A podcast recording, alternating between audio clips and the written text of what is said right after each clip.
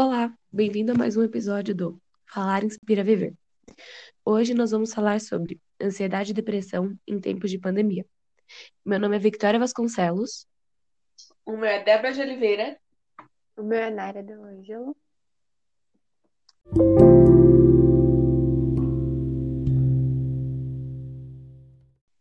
Com a pandemia do coronavírus, muitos começaram a experimentar efeitos da ansiedade na quarentena. Conversaremos sobre esse tema de extrema importância de uma perspectiva diferente, com adolescentes. Eles, elas, vós e nós precisamos ser ouvidos. Pessoas que apresentam uma doença psicológica não costumam, não costumam a exibir manifestações físicas aparentes, mais chamadas comumente como distúrbio, disfunções, transtornos ou perturbações. Muitas dessas doenças psicológicas conhecidas atualmente são atribuídas ao estilo de vida, cultura e sociedade em que a pessoa vive.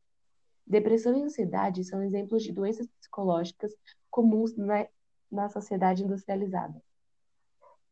Segundo um relatório recente da Organização Mundial da Saúde, OMS, o número de pessoas com depressão aumentou muito na última década. Atualmente, quase 5% da população global, cerca de 330 milhões de indivíduos, convive com a doença e as suas repercussões no cotidiano. Infelizmente, o Brasil ocupa uma ocupação de destaque nesse contexto. Estima-se que a maior taxa de depressão do, do continente latino-americano está entre os brasileiros, impactando cerca de 12 milhões de pessoas. A ansiedade, outro quadro que impacta de forma negativa a qualidade de vida, é ainda mais presente no Brasil. Quase 10% dos brasileiros manifestam sintomas, que se dividem entre ataques de pânico, fobia, transtornos obsessivos compulsivos, estresse pós-traumático e ansiedade generalizada.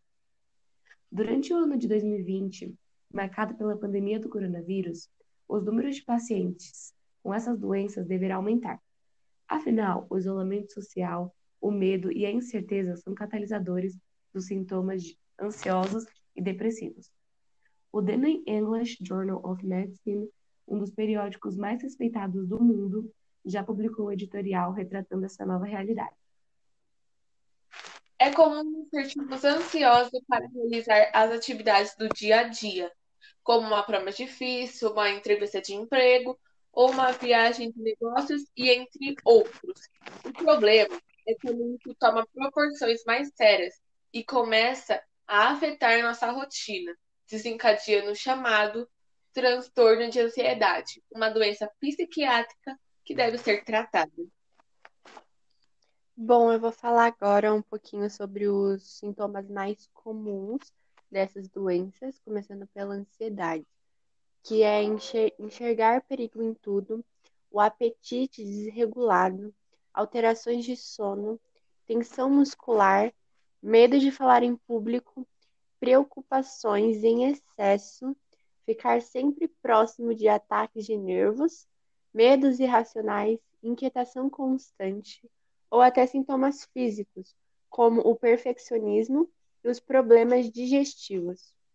Os sintomas de depressão eles podem variar, assim como a ansiedade, de leves a graves, e podem incluir tristeza ou um humor deprimido, perda de interesse, interesse ou prazer em atividades que antes eram apreciadas, alterações no apetite, perda de peso ou ganho não relacionado à dieta, problemas para dormir, chegando até a insônia ou dormir demais, perda de energia ou aumento da fadiga, baixa autoestima e presença de sentimentos de culpa, dificuldade para pensar, concentrar ou tomar decisões sensatas, pensamentos de morte ou suicídio, e esses sintomas eles devem durar pelo menos duas semanas para um diagnóstico de depressão. Deixando claro que esses, esses que eu falei são sintomas comuns e somente um especialista no assunto deve te diagnosticar. Procure um profissional. Mas afinal, o que é ansiedade e depressão? Cientificamente, a depressão são distúrbios que causam nervosismo, medo, apreensão e preocupação. e a depressão é caracterizada por um transtorno afetivo que leva a uma, tristeza intensa de longa duração.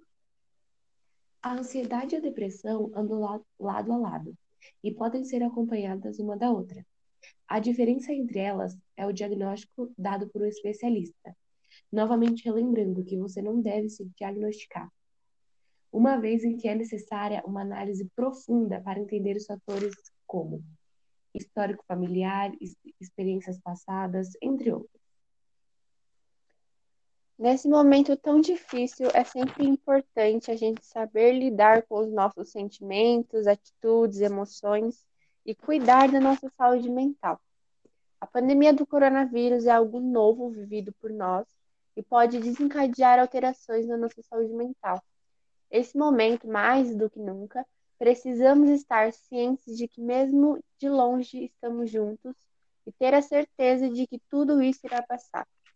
Eu deixei algumas dicas de como lidar com isso na pandemia, que é não resuma seus dias a notícias sobre a doença. Então, evite, na medida do possível, ler ou ouvir notícias que te causem ansiedade. Se informe através de fontes confiáveis e decida a melhor maneira de proteção para você, para sua família e para as pessoas próximas. Ouça e fale Escute os problemas das pessoas com solidariedade e empatia, pois cada um lida com esse momento de diferentes maneiras. Não só nesse momento, mas em todos os momentos, a gente deve ouvir essas pessoas. E não deixar de falar sobre esses sentimentos. Então, sempre conversa com amigos, familiares, sobre o que está acontecendo. Isso pode diminuir a angústia que você está sentindo. Manter a rotina. Sempre que possível, mantenha a rotina e as das crianças também. Separe momentos para as tarefas, brincadeiras e relaxamento. Seja saudável. Opte por passar esse período priorizando uma dieta balanceada, um sono regulado, exercícios físicos ou mentais, como a meditação, e o contato virtual. Frequentemente você está conversando com amigos, familiares, pessoas que você confia e amam se atentar aos exageros, evitar o consumo de álcool, cigarro ou outras drogas para aliviar o estresse. Caso você sinta necessidade deles, converse com um profissional que poderá te auxiliar na sua saúde física e mental.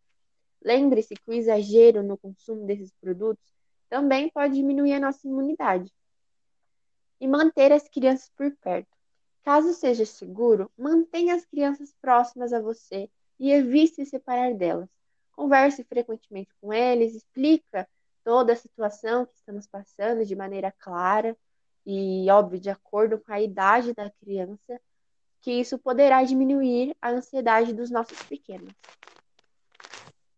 O simples ato de conversar sobre a depressão ou ansiedade contribui para romper o estigma da doença seja com um membro fam da família, um amigo ou um profissional de saúde, em grupos maiores, como nas escolas, no trabalho ou em ambientes sociais e em meios de comunicação, blogs ou redes sociais.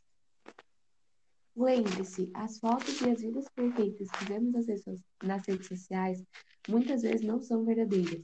Portanto, não se sinta menosprezado por uma foto, um vídeo ou qualquer coisa que seja. A ansiedade e a depressão podem ser tratados a fim de recuperar a qualidade de vida. A base do tratamento consiste em medicações que aumentam o bem-estar e deixam sentimentos negativos de longe, assim como é feito na terapia. Ajuda é necessária para todo esse processo de autocuidado. Não normalize problemas psicológicos se precisar de ajuda, procure um familiar, amigo, professores ou até mesmo sites de apoio, mas procure ajuda. Sua vida importa. O CV, Centro de Valorização da Vida, realiza apoio emocional e prevenção do suicídio, atendendo voluntariamente e gratuitamente todas as pessoas. Caso precise, ligue para 188. Falar inspira viver.